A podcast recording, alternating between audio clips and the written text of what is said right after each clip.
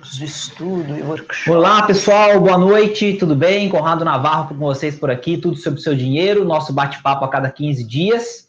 Uma presença muito especial do meu lado, doutora Vera Rita de Melo Ferreira. Tudo bom, doutora Vera? Tudo bom, muito obrigada. Uma alegria muito grande estar com ela aqui, ela que é uma consultora independente de psicologia econômica, uma professora de psicologia econômica, autora do primeiro livro sobre psicologia econômica publicado no Brasil, né, doutora? E, e, uma, uma pessoa que eu admiro bastante, né? Falo isso sempre onde eu encontro os profissionais da nossa área de educação financeira.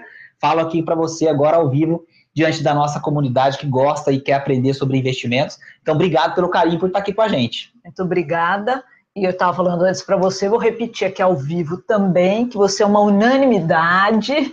Não tem quem não goste do Conrado em todo lugar e também agradecer em nome da Psicologia Econômica no Brasil a força que vocês têm dado para a gente sempre, o apoio, a divulgação da área, que é muito importante, já que o Dinheirama atrai esse monte de gente. Legal. Eu acho que é, o papo hoje vai ser bacana, porque a gente vai falar um pouco sobre, é, é, assim, vamos falar muito sobre o que influencia a tomada de decisões, mas muitas vezes de coisas que a gente nem se dá conta de que faz, ou que deixa de fazer, ou como a gente faz, porque são coisas muitas vezes que é, têm a ver com atitude, comportamento, ou tem a ver com reações que a gente tem é, em decorrência de algumas situações que o nosso cérebro muitas vezes nos engana, prega algumas peças e que a gente tem que prestar atenção.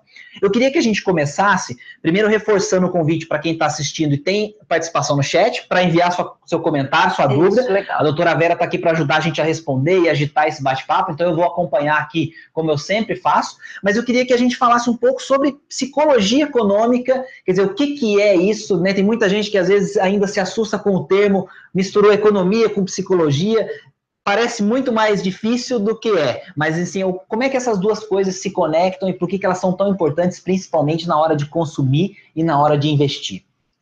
Então, a psicologia econômica, na verdade, é uma área bem antiga, ela tem mais de 130 anos, a expressão psicologia econômica foi usada pela primeira vez lá em 1881 por um jurista francês que também era um pensador social chamado Gabriel Tarde. Foi ele que escreveu o primeiro livro no mundo de psicologia econômica em 1902 e a, a motivação que levou o Tarde na França, o Thorstein Veblen nos Estados Unidos, era ampliar o estudo da economia eles já viam naquela época que só economistas estudando fenômenos econômicos não seria suficiente, já que os agentes econômicos são todos seres humanos. Então teria que haver também essa ampliação do campo, do foco, para incluir as motivações humanas, o comportamento humano, o que, que se passa na nossa mente. Então, eles estavam uh, lutando por uma integração maior do campo da economia, o tarde mais com a psicologia, o Veblen com a psicologia, com a biologia, com a história, com a ciência política. O negócio era abrir o campo. Não tiveram muito sucesso e foi só na metade do século XX, durante a Segunda Guerra, que o Jorge Keitona, que era um psicólogo húngaro que tinha imigrado para os Estados Unidos, ele resolveu fazer um levantamento para saber o que, que, ia acontecer com a economia no pós-guerra. Então, ele, isso aí era uma novidade. Hoje a gente vive tendo todos os indicadores da, da Fundação Getúlio Vargas, por exemplo, todos os países fazem índice de uh, confiança do consumidor, tem, isso aí já virou rotina. Órgãos como a OCDE tentam até integrar muitas vezes é essas verdade. estatísticas de países diferentes para a gente ter fatores de comparação. Enfim, hoje é uma coisa relativamente comum, né? É comum, e extremamente útil para a definição de políticas públicas, as políticas econômicas que vão ser criadas e tudo mais. Mas naquela época, os economistas faziam seus modelos matemáticos sem necessidade, do ponto de vista deles, de ir até as ruas para conferir se era isso mesmo que estava acontecendo. E o Keitona falou: não, peraí, vamos fazer um questionário, perguntar para as pessoas o que você pretende fazer com o seu dinheiro. Depois da guerra, você vai guardar, você vai gastar com alguma coisa? Quais são suas expectativas? O que você acredita que vai acontecer? Então, ficou todo mundo ah, muito interessado nessas respostas, e o que ele trouxe foi o seguinte: não vai acontecer o que os economistas estão dizendo. Os economistas achavam que depois da guerra as pessoas iam ficar com medo de gastar o dinheiro e iam entesourar e uma nova recessão ia se instalar, talvez até uma depressão. Os Estados Unidos estavam acabando de sair de uma depressão brava da década de 30. Então, o que aconteceu? Todo mundo assustou porque as previsões do Keitona se mostraram corretas. E, de fato, houve um boom na economia dos Estados Unidos, que acabou até puxando também o mundo, a reconstrução do pós-guerra e tudo mais. E pela primeira vez, então, o pessoal falou: epa, será que a gente vai ter que escutar psicólogo quando falar de economia? Mas, claro, a luta continua, porque ainda tem economistas tradicionais que não veem necessidade de escutar o que os psicólogos têm a dizer, que são, ah, em geral, estudos bastante rigorosos, seguindo uma, um método muito uh, exato, do jeito que os economistas gostam, com muita estatística, são experimentos, em grande parte, que podem ser replicados, enfim. Mas até hoje, ainda a gente continua buscando esse diálogo com os economistas e, sem dúvida, o campo vem crescendo cada vez mais. Legal. No Brasil, doutora Vera, a gente, é, enfim, dá para dizer, claro, que como Uh, tudo o que acontece demorou um pouco mais para chegar no Brasil. E como que é a aceitação disso aqui? Quer dizer, eu quero fazer esse gancho para a gente depois começar a entender quais são os, uh, os, principais conceitos que a psicologia estuda, a psicologia econômica estuda, e aí a gente vai cair naquilo que fatalmente mexe com o bolso de quem está vendo a gente, para ele entender muitas das reações ou muitos dos, uh, enfim, desafios que ele tem para investir, para conseguir poupar, para consumir com inteligência, enfim, coisas que a, gente falando sobre o conceito de psicologia econômica podem parecer é, é, acadêmicos demais, mas que o bacana, e quando a gente sempre conversa, a gente traz isso para a realidade do dia a dia, que é algo fundamental. No Brasil, é, isso veio depois, quer dizer, demorou mais para chegar a esse tipo de realidade, pesquisa, enfim, você foi uma das pioneiras, ou a pioneira nisso no Brasil.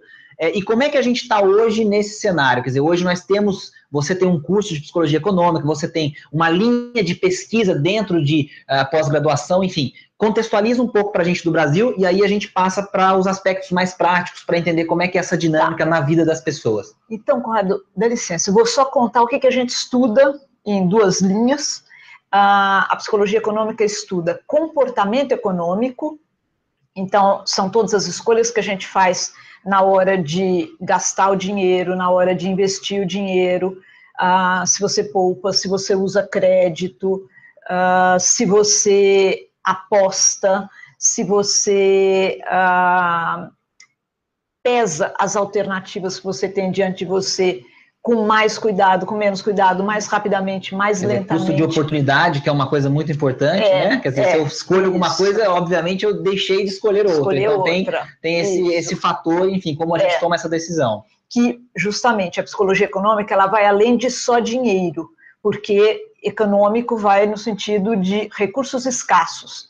Então, praticamente quase todas as decisões que a gente toma são econômicas, porque além do dinheiro, a gente tem a atenção, que é um recurso escasso, a concentração, o autocontrole, o tempo, a própria vida é finita também. Então, tudo isso entra nas nossas decisões econômicas. E, em especial, a gente olha tomada de decisão e todos os fatores que intervêm aí. Bom, isso posto, é, eu fui chegando nessa área, só para a gente situar um pouco aqui no Brasil, em 94, quando eu resolvi voltar para a academia para fazer um mestrado. O Plano Real veio no meio de 94. Eu comecei em março.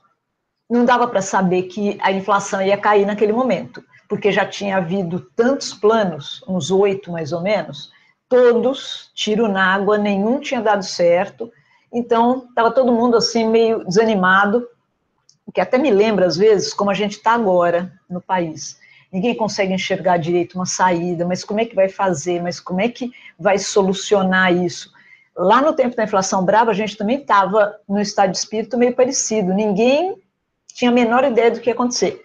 Embora, naquela época, o dinheiro rolasse com muito mais intensidade, porque era inflação altíssima, indexação a única coisa que sobrava era rolar o dinheiro, era porque se você guardasse, ele viraria, virava pó. Virava pó, literalmente, é, literalmente. literalmente. E claro, depois a gente teve que pagar essa conta. Sempre tem que pagar a conta. Sem dúvida. Não, não tem, tem, almoço não grátis, não né? tem almoço grátis. A frase famosa do mercado é, financeiro. É, a inflação também tem um componente de ilusão muito grande, que foi o que eu até quis estudar naquela época. Não sabia que existia psicologia econômica, a internet estava engatinhando em 94, então até eu começar a entrar em contato, descobri que existia, passaram uns dois anos, três, e uns sete anos depois, eu conheci digitalmente, pessoalmente a gente nunca se conheceu, uma outra pessoa que estava também trazendo a psicologia econômica para cá, inclusive de uma forma mais estruturada, porque ela já tinha ido fazer um sanduíche na Inglaterra, que é a professora Alice Moreira, que fez uma escala de significado do dinheiro extremamente elogiada, que é muito reconhecida.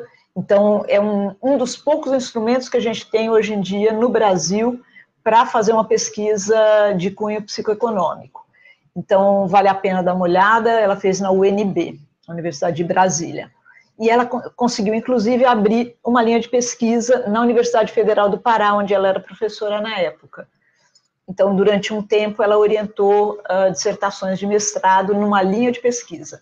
Mas a gente não tem ainda linha de pesquisa, porque essa fechou depois de dois anos ou três. Tá, no seu caso, é uma pós, é uma, é uma, é uma especialização? Não, é uma extensão. Ah, tá, uma extensão. Eu, eu brinco que é a porta de entrada tá. psicologia econômica no Brasil. São três dias, o dia uhum. inteiro, que a gente fica conversando sobre isso, pessoas de diferentes formações. Então, é... geralmente pesquisadores brasileiros ou autores que desenvolvem alguma coisa desse tipo, geralmente têm que defender ou fazer algum tipo de trabalho com pesquisadores de fora, se quiserem é, ir nessa linha de um mestrado ou um doutorado, alguma coisa assim. Quer dizer, hoje a realidade é essa no Brasil. Então, uh, você pode conseguir orientadores uhum. aqui, foi o que eu fiz também. Tá. Eram pessoas que nunca tinham ouvido falar em psicologia econômica eu que fui trazendo o assunto uhum. e os meus colegas de fora ajudaram muito, não foram orientadores, mas ajudaram bastante. Mandavam os artigos, mandavam na época até xerox de livro, hoje com Amazon, essas coisas todas, claro. Todo mundo consegue os livros com mais facilidade, mas a década de 90 era bravo, né? A gente está falando de mais de 20 anos. Legal, tem muita gente aqui elogiando a, a sua presença, e o Ricardo em especial, meu sócio lá no Dinheirama, outro ah, que adora, um é, ele está mandando um abraço, agradecendo sua presença, acompanhando a gente, e está fazendo uma pergunta muito interessante sobre o ponto de vista comportamental, essa coisa da psicologia econômica, quando a gente tem crise. E aí ele dizendo o seguinte, o quanto a crise paralisa as pessoas e muitas vezes acaba é, contribuindo para a gente não retomar o crescimento. Quer dizer, aquela coisa da pessoa ficar com tanto medo do que está acontecendo que ninguém faz ela abrir a carteira para comprar nada. E aí ele pergunta, né? O medo de consumir, ele atrapalha o consumo consciente? Aí já começa a abrir um pouquinho a nossa, o nosso papo para a gente entrar em coisas práticas da psicologia econômica no dia a dia. Então, Ricardo, o problema maior agora é que as pessoas não têm dinheiro. Então, não é nem só uma questão psicológica de estar tá com medo de consumir, é que não tem dinheiro, ou quando tem dinheiro, está vivendo uma incerteza muito grande, não sabe se vai ter trabalho, se vai ter renda, se vai ter emprego no outro mês, no outro mês, no outro mês. Começa a ver pessoas em volta, perdendo emprego, ah, caindo o padrão de, de gastos, de renda e tudo mais, a pessoa vai ficando com medo não é um medo infundado, infelizmente. Quer dizer, está dentro da realidade perceber isso. Agora, por isso que é tão importante, por exemplo, e as pessoas estão começando a falar disso, e é muito interessante que isso venha para a discussão, que tem que retomar a confiança do mercado, a confiança dos consumidores. Eu estava vindo para cá, peguei um pedacinho da Voz do Brasil, e eles estavam falando exatamente sobre isso. Se pensar bem, a gente está falando de subjetividade, de psicologia. O que é confiança?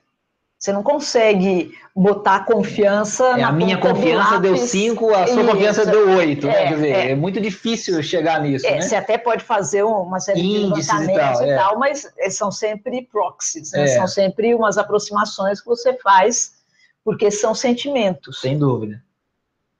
É, aqui ele, falando isso, é, tem um Cláudio elogiando a gente, o Dinheirama está cada, cada, dia melhor. Obrigado, Cláudio. Cada dia melhor porque vocês fazem com a gente. A gente ama essa proximidade, é muito bacana trocar e aprender com vocês. Então eu agradeço. É, e aqui tem o Eduardo Matos, que sempre participa com a gente. Obrigado, Eduardo, pela presença mais uma vez. é, ele fala sobre, do ponto de vista psicológico, ou para a gente é, é, também é, é, dizer, e acho que é legal reforçar isso, a gente está falando de psicologia econômica, então o viés psicológico ele é importantíssimo, mas tem as variáveis da ciência econômica que a gente leva sempre em consideração. É, ele quer saber quais são os principais problemas dos brasileiros em relação às finanças. Eu ia fazer justamente essa pergunta em algum momento, porque sei, claro, que você participa de muitas pesquisas sobre comportamento do brasileiro, sobre como ele lida com o dinheiro, sobre quais são as suas dificuldades. Quer dizer, eu sei que dentro do contexto da pesquisa que você faz acadêmica e também do universo do, do curso de extensão, vocês têm contatos com muitas pessoas, e você é uma pessoa que faz palestras e tudo mais. O que, que você acha que são esses principais problemas fazendo o link com a psicologia econômica? Quer dizer, é, é, a gente tem alguma coisa de herança cultural, é, que é uma coisa que eu sempre escuto, né? Aquela coisa de a gente sempre acha que alguém vai chegar e vai dar uma canetada, então a gente fica sempre meio que na defensiva. É, a gente. Opa, o microfone caiu, mas está tudo certo. É, a gente fica preocupado com é, eventualmente não consigo economizar, poupar porque a minha renda é muito baixa, então eu tendo a muitas vezes é, culpar o sistema e não necessariamente a minha característica como possível poupador, porque eu ganho pouco. Quais são essas armadilhas e, e quais são as realidades do brasileiro em relação aos problemas financeiros? Quer dizer, o que, que você estudou sobre isso? A gente é muito cigarra, né? Então tem, tem essa característica que alguns uh, pesquisadores atribuem até mesmo ao clima, né? A gente não tem que uh, ter aquela preocupação de guardar para o inverno, que marca muitas, muitas culturas, ou do norte, do hemisfério norte, ou do extremo sul. Aqui no Brasil, por exemplo, a gente tem uma diferença, né? O pessoal do Rio Grande do Sul, de Santa Catarina, até Paraná, que são estados mais frios, eles têm, é, é, pelo menos tem uma correlação com um índice de poupança um pouquinho mais alto do que o resto do Brasil. Então, a gente já tem um pouco essa ideia de que dá para folgar, né? De que tudo bem, amanhã vai ter calor, vai dar praia de novo, a gente pega a banana no cacho e a gente se vira e vai dar tudo certo. Ah, o nosso passado inflacionário, justamente aquilo que eu fui estudar no mestrado, também contribui, quer dizer, junta a fome com a vontade de comer já é difícil para a gente poupar. A gente não tem essa cultura, não tem esse hábito.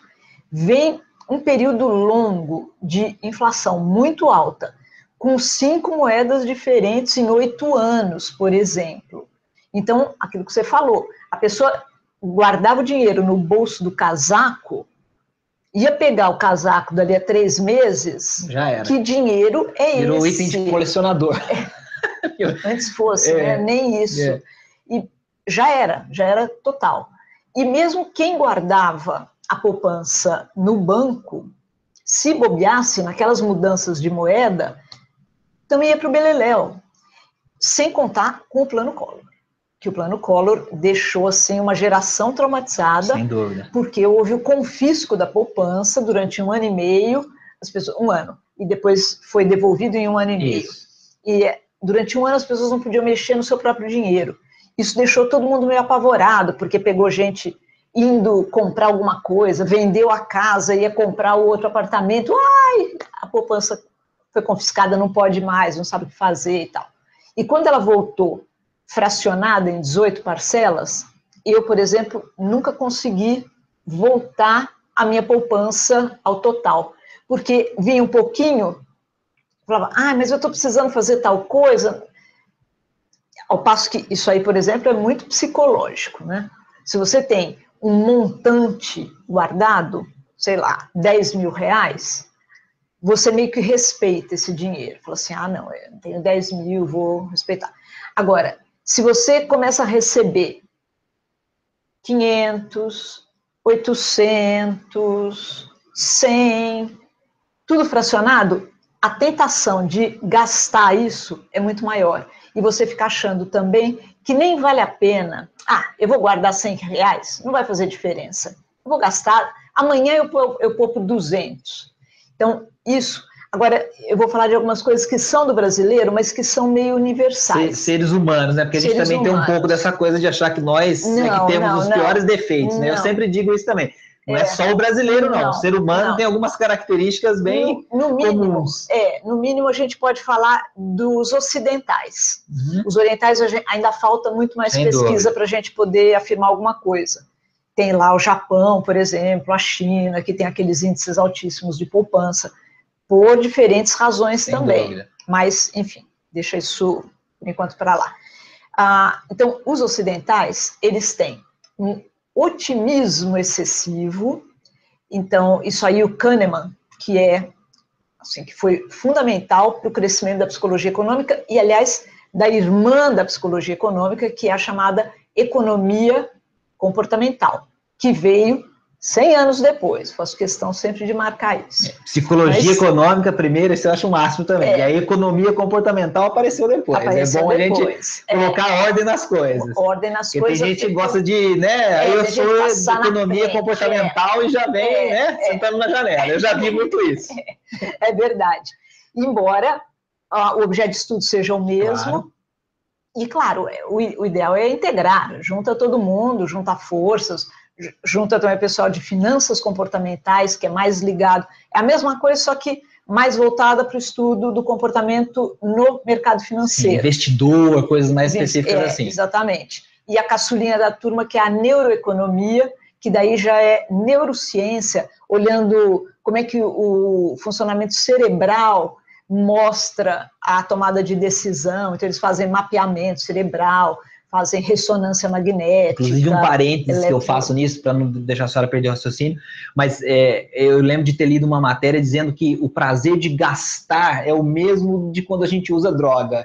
E eu vi aquilo e falei, opa, peraí, temos um, um negócio perigoso aqui, porque é, a pessoa sai, gasta, pode. aquilo gera uma sensação de prazer. É tão grande quanto aquele, aquele prazer no uso de uma, de uma droga, alguma coisa que, que ela é. fez justamente para isso, para realmente ter prazer, para, enfim, tá depressivo tá passando por alguma situação, é. e aí isso explica muita coisa do consumo em excesso, quer dizer, vai, é. vai sair para comprar como uma terapia. É enfim, queria fazer esse parênteses porque é algo que a gente vê vou, muito na prática, né? Eu vou emendar com uma outra coisa que também a, a neurociência permitiu ver, que também é assustador.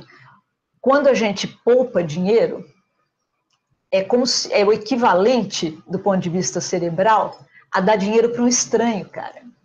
Ah, isso? É, Quer dizer, não é, não é para mim, é como é se eu tivesse. Mim. O meu eu futuro é eu considero um estranho. um estranho. Caramba, então, isso por é isso é muito, é muito, muito difícil, difícil poupar, poupar. Né? Porque você acha que você está subtraindo, você está tirando de você para dar para aquele cara lá que mas é tem alguma coisa assim, futuro, assim, olhando, né? claro, da minha visão leigo, mas tentando entender um pouquinho o, o, que a gente pensaria.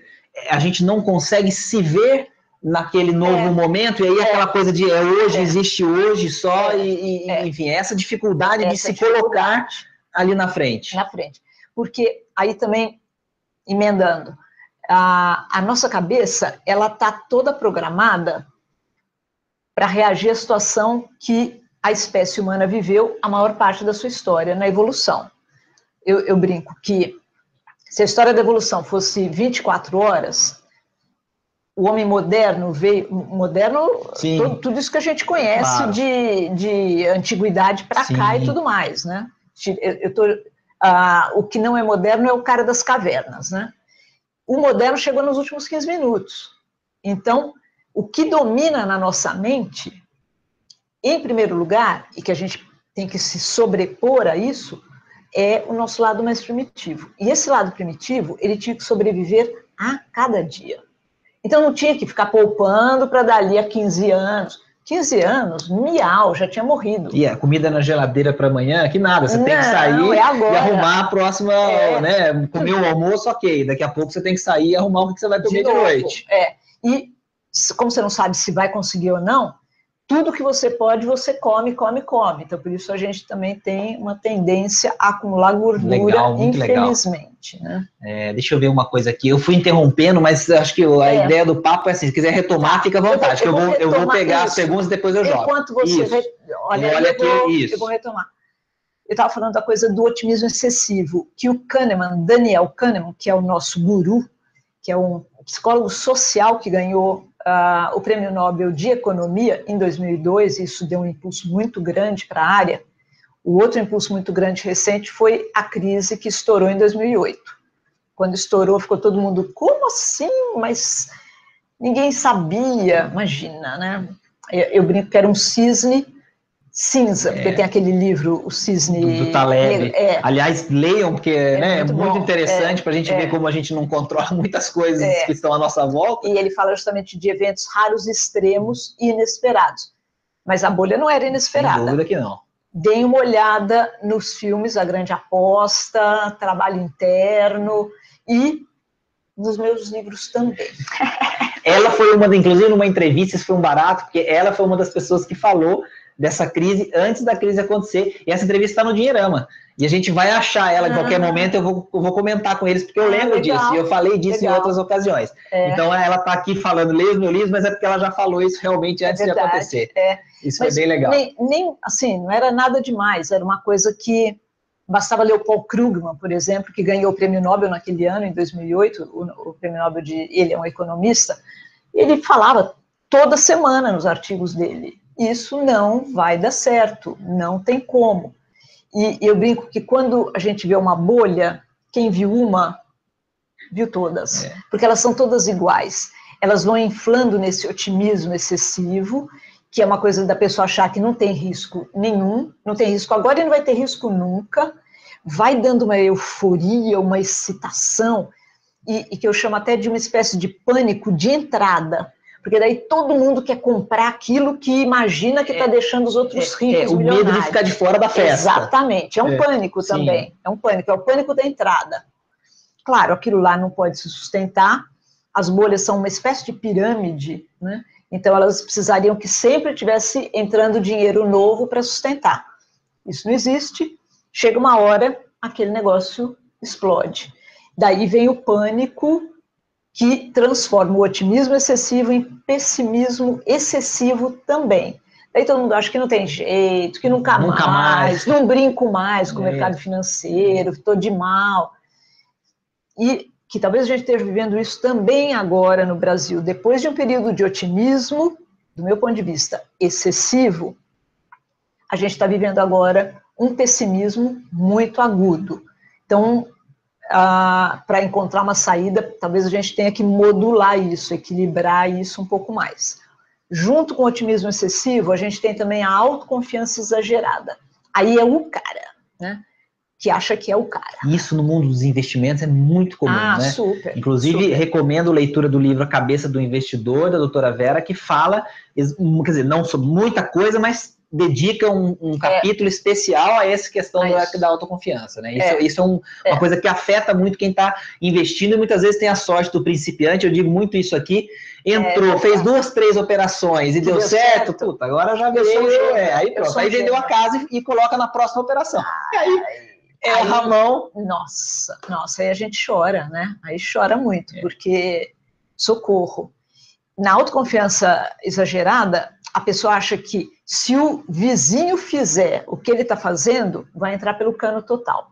Mas se ele fizer, tranquilo, tem o corpo fechado, comigo... O corpo né? fechado é ótimo, é, é bom. É, comigo não acontece é, nada. É. Deixa eu poder pegar, aqui está tá um é. barato aqui o chat, porque lá, pessoal, é, hashtag veja a pergunta do Dario, porque a pergunta do Dario, pelo jeito, é muito boa, então nós vamos ver a pergunta do Dario. Olha aqui, Dario Luqueri falando o seguinte, doutora, qual é a melhor maneira de mudar a mentalidade do seu parceiro ou parceira que tem muitas crenças limitantes em relação ao dinheiro. Aí entrou uma, uma palavrinha legal aqui, um negócio, crenças limitantes, uma coisa de, não sei, talvez cultural, um pouco de psicologia econômica. O que, que dá para dizer dessa coisa de o relacionamento dinheiro para né, chegar nessa, nessa coisa de tentar mudar, ou não sei se a gente consegue mudar ninguém, aí é uma outra questão que talvez a psicologia também tente explicar, mas como é que a gente faz para melhorar esse Enquanto relacionamento? Enquanto eu começo a falar um pouquinho sobre a questão do relacionamento, pede para o Dario explicar o que é crença limitante. Legal, tá? Dario, crença limitante. Abre para a gente é. aqui o que, que você entende por crença um limitante, exemplo, que aí é, dá um exemplo que enquanto ela vai falando de relacionamento e dinheiro, já já eu jogo para ela o que você falou aqui. Então, no relacionamento, o dinheiro é um elemento bastante importante, inclusive, porque ninguém vive sem ele, e na hora que você tem um casal, os dois estão pondo dinheiro ali, os dois estão gastando, tem as despesas, cada casal vai se organizar de um jeito. Muito frequentemente vai haver conflitos. Agora, tem que prestar atenção no seguinte: às vezes o conflito não é o dinheiro em si, mas o dinheiro é um veículo que se presta muito facilmente para. Não, mas você gastou muito, não, você é muito pão duro, não, você. Tá, e, na verdade, são problemas de casal que estão apenas aparecendo nesse sentido. Agora, você já levantou a bola. É difícil mudar as pessoas, principalmente se elas não estiverem a fim de mudar. E aí aqui apareceu eu já tinha, não tinha visto, Dari, eu vi que você já colocou aqui, é, ele está comentando coisas assim, ó, ele deu um exemplo, ele falou, é, crenças limitantes, alguns exemplos, a minha noiva tem crenças do tipo raiva de pessoas que têm dinheiro, dinheiro é sujo, enfim, talvez algumas, é, é acho que a, a, palavra crenças limitantes, talvez a gente possa colocar como alguns preconceitos em relação a quem tem dinheiro ou o que o dinheiro representa, quer dizer, é, não sei se dentro do estudo de psicologia econômica ou dentro do Sim, que você avalia, existe esse tipo de coisa também. Como é, é que, como é que a gente pode dar alguma sugestão para o Dario, eventualmente, tratar disso, lidar com isso? Então, o dinheiro tem muitas associações simbólicas, né? Porque ele não existe em si, ele é uma construção. Então, ele, tem na, ele existe na cabeça de cada pessoa, existe na cabeça da coletividade. É uma coisa mais ou menos assim. O que, que de onde vem a ideia de que esse carro vai custar 70 mil reais? E por que não custa 50 mil? E por que não custa 100 mil? Então, pode até fazer um monte de contas, mas ao mesmo tempo você fala assim, não, se mudar um pouquinho esse farol, você já bota mais 20 pau aí que neguinho vai comprar. E compra! E neguinho compra, né? Então, o dinheiro permite que você faça uma série de associações simbólicas, subjetivas. Isso depende de como a, criança foi criada, né, a pessoa recebeu as influências familiares, das influências do grupo maior, familiar e cultural maior, da cultura geral, se é imigrante, se é de uma parte do país, se é de outra, tudo isso vai entrando, e da própria personalidade da pessoa tudo isso vai ter influência. Você falou que ela é noiva, então tá um bom momento para vocês conversarem mais sobre isso. E Eu estão no que... lugar certo também, o que é ótimo, né? Isso, estão tá aqui, aqui, no meio tá da aqui, gente, que é maravilhoso. É, Bem-vindos, é. né? Então, ah, eu acho que não precisa pensar igual, não. Eu acho que casamento, aliás, fica até sem graça se os dois pensarem igual sobre tudo. Agora, cada um pode pensar do seu jeito, mas se estabelecer objetivos comuns e cada um se propuser a fazer do seu jeito, como fazer chegar, como realizar aquele objetivo, eu acho que aí já está bacana. Então, tem gente, por exemplo, que é naturalmente muito disciplinado, muito organizado, é tranquilo, tudo bem.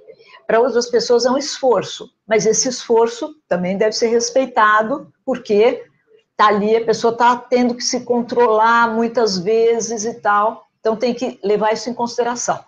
Acho que não tem como uh, entrar numa forma e fazer todo mundo funcionar daquele e, jeito, com aquelas que, crenças. É, eu, eu, eu, discuto muito isso também com os leitores, enfim, nas palestras, tenho oportunidade muitas vezes de conversar com as pessoas no fim dos eventos, e assim, a gente é, é, não consegue também saber a dimensão é, do peso das experiências de vida que a pessoa teve até o sim, nosso relacionamento, sim. que é o se você falou da, né, de como é. ele foi educado, de, enfim, o meio que ele viveu e tudo mais, quer dizer, e, e em um determinado momento a gente achar que tem como é, tirar aquilo ali da frente e falar, olha, agora é. o seu raciocínio tem que ser dessa outra maneira, porque veja bem, ó, estamos lendo no Dinheirama que a educação é. financeira é assim, é. assim, quer dizer, Não. quiséramos nós que fosse assim, Fácil simples de implementar, quer dizer, tem né? que haver esse respeito à individualidade, quer dizer, quem é a pessoa, a sua história, a gente, eu, eu, brinco muito que a gente não tem noção das batalhas que cada pessoa viveu é, durante a sua vida e o peso aqui, que isso é. tem dentro do seu é. é. caráter, enfim, do seu, do seu é, dia a dia.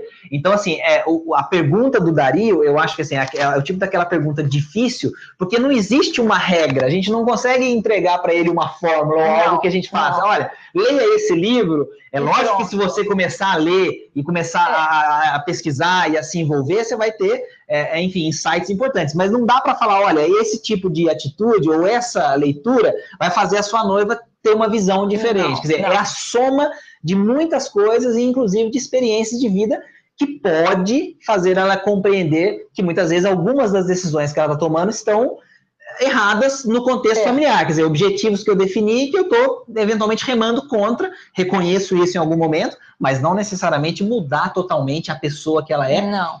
Até porque muitas vezes você se apaixonou por aquela pessoa que ela é. é e aí, se você é. transformar ela numa pessoa igual a você, daqui a pouco você vai falar, bom, mas por que, que eu estou junto com ela mesmo? É. Porque ela é tão igual a mim, e aí é. perdeu a graça, graça né? Quer graça. dizer, então é. É, é, é, mesmo uma dificuldade, um desafio muito grande esse tipo de, de interação, né, dentro de um relacionamento. Não, sem dúvida, porque ah, você sempre vai ter dois pontos de vista. Isso é o que é interessante no casamento ou em qualquer lugar. Ah, um pode ajudar o outro a ver as coisas que aquele não está vendo. Agora, para mudar o ponto de vista mesmo, a experiência é imprescindível. Então, é só depois que você passa por alguma situação que você realmente pode tentar aprender com aquilo e mudar de verdade. Aliás, isso eu retomo com relação a, a, ao que eu estava falando antes da confiança, da autoconfiança exagerada. Não é que não deva ser otimista ou não deva ter autoconfiança. As duas coisas são fundamentais para viver, para a gente levantar de manhã ir para a luta. Se você acredita que vai dar tudo errado, você fica na cama, não tem nem ânimo. O problema é quando descola da realidade.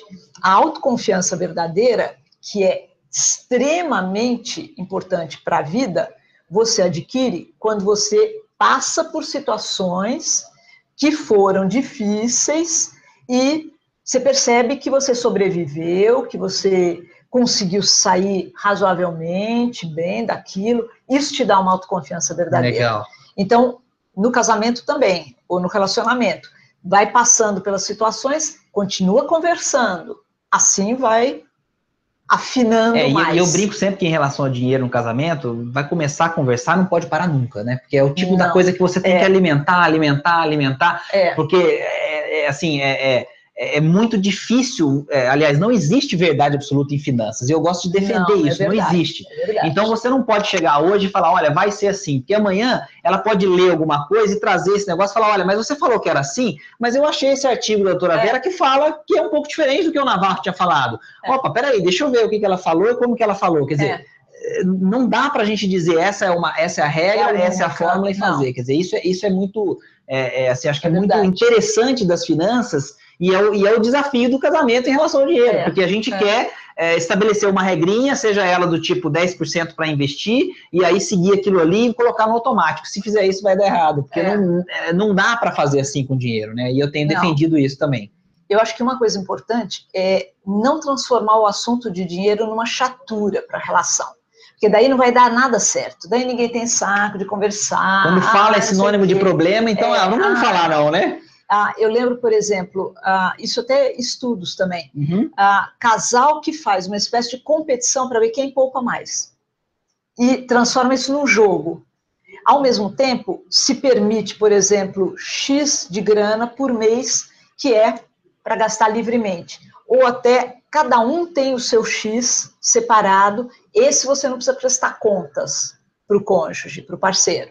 E daí você fica com uma certa autonomia, porque senão fica, ai meu Deus, fica parecendo que é o seu pai que está tomando conta, a mãe, Aí um mês a que polícia, você não deixou de fazer, né? comprou aquela coisinha que você é, fala, ah, quero comprar, isso você se sente culpado, aí você alimenta outras é, emoções negativas, quer é, dizer, é, aquilo que era para ser interessante para você construir, é. acaba virando uma coisa chata, porque você está se sentindo invadido muitas vezes no seu, na sua individualidade, que é. uma coisa que a gente tem que respeitar mesmo num casamento, né? Eu sempre comento sobre individualidade e individualismo, quer dizer, você pensar sim, ser egoísta sim. não combina, mas você ter o seu espaço e as suas coisas e as suas manias, enfim. É. Isso é fundamental, porque claro. se você não fizer isso, você se anulou.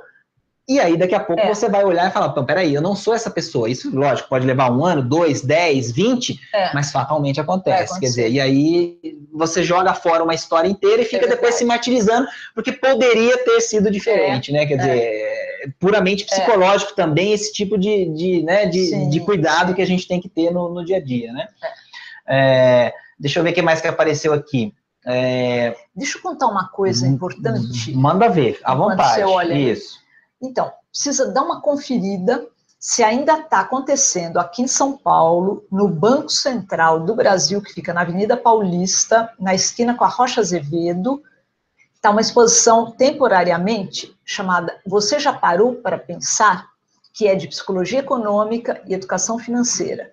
Então, são vários desses toques, de um jeito meio lúdico, uh, são, são uns banners, uns posters que estão lá, tem uns testinhos, uns quizzes tal, que provocam a reflexão nas pessoas.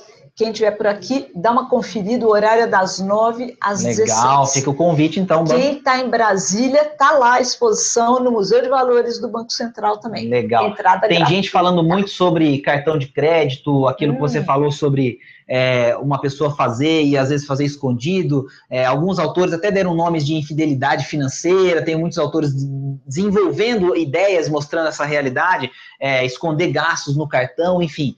É, eu acho que a gente falou bastante sobre isso, mas tem gente justamente lembrando. É, e tem uma pergunta interessante aqui do Sato, que está sempre com a gente também. Sato, obrigado pela participação. Roberto é, Sato. Roberto Sato, que é um, um super é, é. um leitor e já participante aí do nosso, da nossa comunidade. Adoro os comentários que você faz, Roberto. Bom, obrigado. Roberto. É, e a pergunta falando aqui sobre arquitetura de escolha, considerando o lado racional e o lado emocional. E, e aí faço uma observação legal, porque eu estava discutindo razão e emoção até antes da gente começar com um amigo aqui, é, de como é difícil, porque ser 100% racional ia ser chatíssimo é. e é impossível. É e, e, também você ir pelo lado da emoção sempre, você vai... Só também não dá. Também não funciona. Quer dizer, conta pra gente um pouquinho sobre o que é essa arquitetura de escolha e como é que a gente equilibra essa coisa que é tão difícil de razão e emoção. Então, primeiro, razão e emoção ah, são indissociáveis eu, por acaso, eu comecei ontem uma série de microvídeos, e, e eu falo isso no de hoje, né? Que razão e emoção são indissociáveis. E a gente tem, eu brinco que é a nossa, desculpa, frase de cabeceira, que é de um, de um psicanalista inglês, o Bion, que ele diz o seguinte: a razão é escrava da emoção e existe para racionalizar a experiência emocional. Ou seja, a gente faz. Faz por quê? Porque dá um tchan na hora. É o impulso, é a emoção. Depois a gente corre e arruma uma explicação, uma desculpa, uma justificativa. Essa é a parte mais fácil. Porque a gente não consegue simplesmente ficar de boa de, o cara, sei lá porque eu fiz, né? Não, então você tem, não, é que. É, poucas pessoas têm essa sinceridade, de falar, não, não sei porque eu fiz. É. Exatamente, eu não tenho ideia, é. né? Ah, eu, eu, digo que é o Tchan, que é o vídeo uhum. de amanhã. Legal. Vem o Tchan na hora e pronto, você faz e acabou.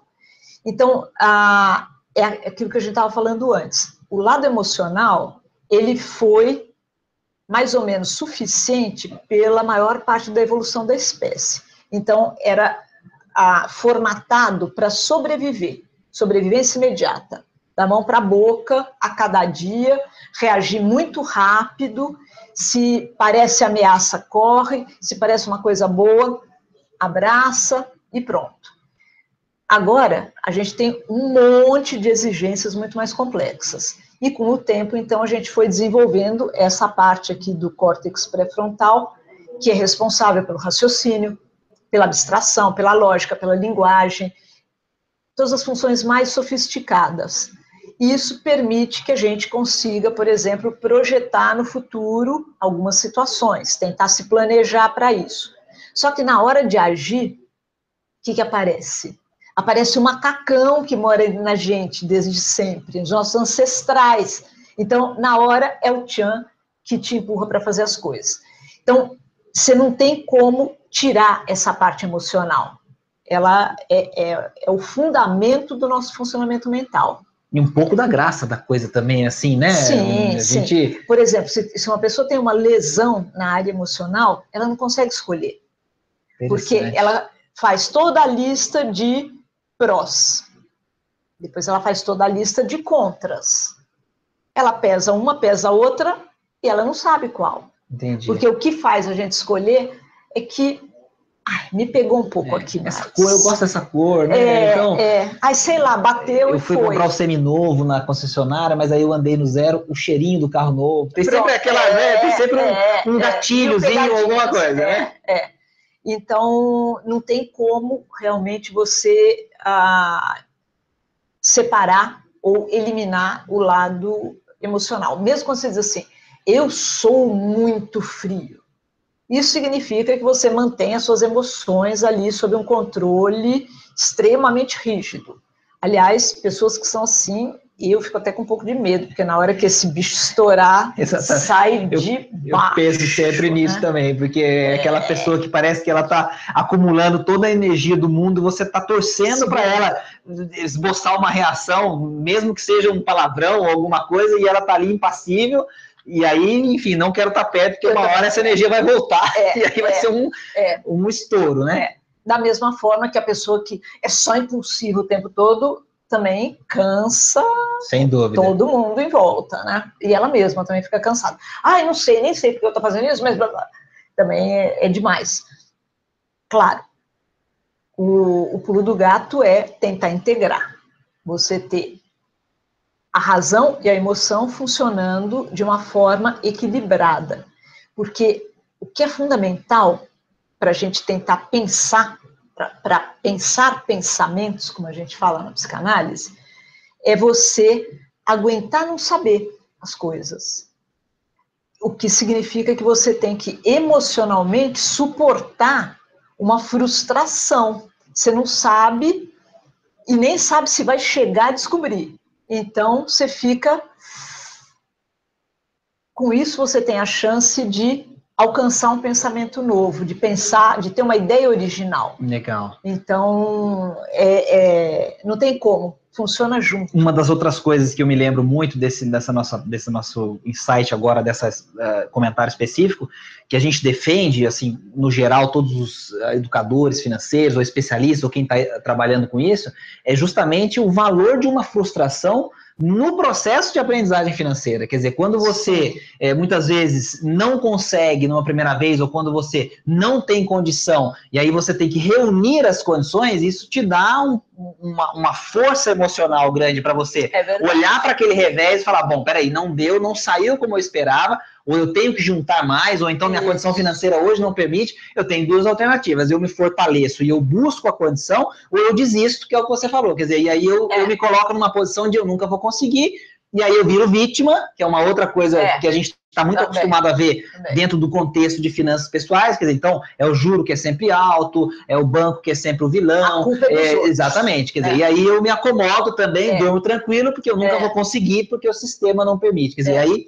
eu sempre lembro de frustração como uma escola, quer dizer, algo que você eh, vai passar por aquilo e inevitavelmente a vida vai oferecer muitas, muitas frustrações, frustrações, e é como você lida com elas e não a quantidade delas que vai fazer você ser uma pessoa muitas vezes financeiramente próspera. Quer dizer, é difícil a gente falar isso, porque às vezes você tem que falar de fracassos, de erros, de, de coisas. Nem é... todo mundo gosta. Exatamente. E aí é aquela coisa, não, mas não é isso que eu tô querendo, eu tô querendo saber o melhor investimento. É. Peraí. A solução. Exatamente. A ideia é tabajara, né? É. Organizações tabajara, aquela solução para né, o fim de tudo. E não é aqui, porque aqui a gente tem que colocar é. o dedo na ferida com é. carinho, mas a gente tem que colocar o dedo na ferida, né, doutora? E a frustração, ela é mestre se for pensada se você ficar numa posição até meio onipotente, dizendo assim, não, não, não fui eu que errei, o mundo não está preparado para a minha genialidade, nessas coisas é. que dá vontade de acreditar que é, é verdade, mas é. em geral não é, é, né? Com certeza não é. Então... É, deixa eu ver que legal que está aparecendo aqui. É, a Thaís Lineiro participando ah, com a gente aqui, está sempre no grupo também. É, Thaís, legal, elogiando a exposição no Banco Central e convidando ah. as pessoas que estão no chat também é, para participar. É legal, ah, Thaís, obrigado. É, o Fabrício falando sobre dinheiro como sendo é, uma causa de muitas discussões graves no casamento, é fato, a gente já falou de outro, né, sobre Verdade. isso em outros programas, enfim, temos muitos materiais também sobre isso no próprio Dinheirama, e a doutora Vera falou bastante sobre relacionamento aqui, é, enfim, uh, Fabrício ainda comentando uma coisa interessante: muitas pessoas se tornam obcecadas por dinheiro. é, e se esquecem de viver o agora, um pouco do oposto sim, que você falou sim. naquele momento de é, nós estamos tão preocupados muitas vezes com agora, né? A sobrevivência, a é. gente não pensa tem outros, assim, um grupo menor que fazem o contrário, né? Quer dizer, ficam aquela coisa do tio Patinhas, acumulando, isso, acumulando, acumulando, isso. e anda com uma camiseta rasgada, é, umas coisas assim meio, é. meio estranhas. Também, Isso realidade. também está dentro desses Sim. estudos de psicologia econômica, quer dizer, existe uma, uma explicação para esse tipo de comportamento também. É, a gente diz que são os hipermétropes, né? Porque o míope é o que só vê o curto prazo. O hipermétrope é o contrário, ele só vai olhar lá no futuro. E você fica até com pena, né? Porque a pessoa que fica acumulando. É que eles, eles são tão minoria, na verdade. Sim. Que, assim, em termos de política pública e tal, não, eu nem me preocupo. Sem dúvida. Deixa, paciência, que pena, mas é. azar, né? Porque ah, dá pena por isso, né? Eles estão. É, alguém grana, vai usufruir aquilo depois, é, que a é. pessoa fica, né? É, passa e o patrimônio fica. Ela não, ela não consegue enxergar. É, é a mesma coisa, assim, uhum. é, a, é equivalente a miopia no sentido de enxergar só um pedaço, só que no caso é aquele. É alguém que fica dizendo assim: não, eu preciso atingir a plenitude para poder realmente usufruir e tá, tá, tá, tá, tá. A plenitude, meu amigo, é. só quando morrer, pois é, né? É, não, e, não, você, e é subjetivo, né? Porque você não é, quando é, que é, né? Quer dizer, quando é que você chega? Estou me né? guardando para quando o carnaval chegar e o carnaval que não vai chegar nunca mas são pessoas que têm, daí são outras associações psicológicas que elas têm com dinheiro que não conseguem uh, gastar, não conseguem se relacionar com ele de uma forma realista, né? Legal. De uma forma equilibrada. Legal, deixa eu ver aqui mais e, que E é muito difícil mesmo, é. né? É... Deixa eu ver aqui o que, que apareceu. É, tem mais exemplos, né? O Dario falando sobre conseguir equilibrar a vida normalmente, bacana, poupando e vivendo. Acho que esse é o grande desafio, quer dizer, né? Como é que a gente faz para é, o futuro ser é, resguardado, mas ao mesmo tempo também viver um pouquinho de emoções do presente? Porque eu sempre brinco com o pessoal assim, eu sou um grande fanático por carros, eu gosto de carros, de automobilismo. Eu já vi no Então, adoro. Então, assim, eu brinco muito com as pessoas o seguinte: algumas coisas a gente tem algumas fases da vida para é. fazer fazer, porque é, também depois você muda, é. o pensamento muda, amadurece, é. aparecem outras variáveis e tudo mais. E algumas coisas você não vai conseguir fazer, que são aquelas frustrações mesmo. Mas então, assim, é, esse equilíbrio entre é, o que você consegue fazer hoje, mas ao mesmo tempo sem é, largar ali na frente, quer dizer, essa é a grande pergunta do milhão quando a gente fala de educação financeira, ah, né? E psicologia é. econômica e toda essa relação. Então, eu sempre brinco que eu adoraria saber o dia da minha morte. Isso é ótimo. Porque daí eu faria o cálculo, né, de trás para frente, direitinho, é. para saber o quanto eu preciso segurar, se dá para viajar. E essa é uma discussão muito legal, doutora Vera, porque já tem consultores financeiros, por exemplo, nos Estados Unidos, eu falava com o André Massaro esses dias sobre isso, que consideram, para efeitos de fazer uma previdência complementar, que as pessoas vão viver, por exemplo, 100 anos. Quer dizer, na hora que senta com o cliente, fala para ele assim, amigo, é o seguinte, olha, nós vamos fazer uma conta com uma expectativa de vida de 100 anos, porque você tem 20 ou você tem 30 agora, e a sua geração vai viver 100. E a gente fica meio assim, peraí, 100? Caramba, 100 não, é muito tempo, e aí a coisa parece que fica meio cansativa, quer dizer, 100 anos, puxa, o que eu vou fazer? Acho que eu vou ter umas três profissões, porque a gente vai... É, como é que a gente planeja 100 é. anos de vida, sendo que se a gente voltar ali nos anos 60, nos anos 50, a expectativa era de, sei lá, 55, 60 anos, quer dizer, há uma, uma, uma, um aumento muito grande da expectativa de vida. E esse é um grande desafio de planejadores financeiros. Né? Não sei, a psicologia sim, econômica acho que deve sim. colocar muito essa variável também, longevidade, para entender o impacto do dinheiro na, na vida das então, pessoas. Tem algumas coisas aqui, deixa eu ver se eu lembro todas elas. Primeiro, a minha mãe viveu 100 anos. Então, você já então, tem uma genética eu tô, eu tô morrendo de medo, Deus me livre. Bom, enfim, ah, isso, por exemplo, o brasileiro é característica do brasileiro também não se preparar para aposentadoria. As pessoas têm até uma ideia equivocadíssima de que você gasta menos na velhice. Ao contrário. Alguns veículos de imprensa até falam isso e eu chamo atenção. Aff, é, Maria, mas aí é, é crime. Induzir o cidadão ao erro. Não, gasta muito mais, vai comprar remédio, vai fazer uma opção de coisa. A família vai pendurar em você demais da é, conta, e é, é, isso que acontece falar, em muitos é, casos. É, sem falar que é, é abuso, Vira, abuso financeiro na, na Dos velhice. nossos velhinhos, e isso acontece muito, infelizmente. É, Então, isso aí é uma coisa que, quanto antes se planejar, melhor. Aliás, o nosso amigo Bernardo Nunes, uhum. Que acabou de fazer uma pesquisa aqui para falar sobre planos de pensão para o Ministério da Previdência Social, ele fala sobre isso. Lá fora, a, ele, os governos estão encorajando a previdência privada, porque a previdência pública não vai dar conta mesmo, porque a gente ganhou uma longevidade num, num espaço de tempo muito curto, não deu tempo de organizar as contas públicas. É, e da maneira que é hoje, o benefício é enquanto você estiver vivo. Quer dizer, imaginar que você vai aposentar e vai ficar, por exemplo, sei lá, 30, 40 50, anos, 50 anos. Mais 60, ainda é. pendurado no sistema. Eu, tenho, eu, tenho, eu conheço gente que aposentou com 47. Então, quer dizer, se Imagina. viver até os 100 anos, são 50 anos é, no, no é, INSS. Quer dizer, é um negócio não surreal. Dá, não, surreal. Dá, é, não é sustentável. É. Então, é bom, sim, todo mundo já começar a pensar em previdência privada, ou em guardar dinheiro do jeito que quiser, investir do jeito que quiser, mas ter uma, uma reserva porque Legal. senão não consegue. Legal. É... Agora, tem uma coisa importante também vontade, que a gente estuda na, na, psicologia econômica, que é o focalismo. É, às vezes as pessoas se apavoram de pensar assim, meu Deus, como vai ser na velhice, porque eu vou querer, sei lá, comprar a bolsa e daí, não sei o que lá. Não, cara, na velhice você não vai mais querer comprar bolsa ou é aquela coisa, exatamente. É, São outras é, fases, é, outras etapas. É que a gente geralmente erra quando prevê o que vai sentir no futuro. Então a gente imagina, às vezes para o bem, às vezes para o mal. Então você fala assim, meu Deus, eu vou sofrer muito porque eu não vou conseguir, não sei, é o cabeleireiro de repente. Esse vai ser o menor dos seus é, problemas quando chegar lá vai, na frente. Aliás, você vai ter outros Isso. problemas bem complicados é. para lidar, mas não esse. Então, é. é. É, bom lembrar que a gente vai se adaptando a diferentes momentos. Mas isso não quer dizer que não é para se preparar, ao contrário. Tem que se preparar. Legal, muito bacana. É, a Rafaela Pimpão apareceu também, está dentro Rafaela. do grupo. Rafa, legal. É, parabéns pelo seu trabalho também. Já te falei que eu acompanho, gosto bastante. E daqui a pouco a gente vai fazer um com você aqui também. Já fica o convite. Olha é, só. Um abraço aí para você. Continue o seu trabalho muito bacana aí com a educação financeira. E eu falo que passa rápido, a hora voa, a gente já está com dois minutos para as nove. Então vamos pegar mais um comentário e aí a gente faz um, tá um, um resuminho rápido, um agradecimento para a gente encerrar. E, como foi muito bom, claro, a gente vai ter outras oportunidades, então é, sempre fica muita coisa para falar. Eu brinco é. com eles que se deixar ligado, a gente fica aqui horas e horas, né, e, e não para. Mas é, tem gente aqui comentando, o Rodrigo Arantes fez mais uma pergunta aqui falando sobre, é, eu acho que foi um pouco do que você comentou, mas acho que seria legal, a gente pode fechar com isso, que eu acho que tem bem o peso da psicologia econômica.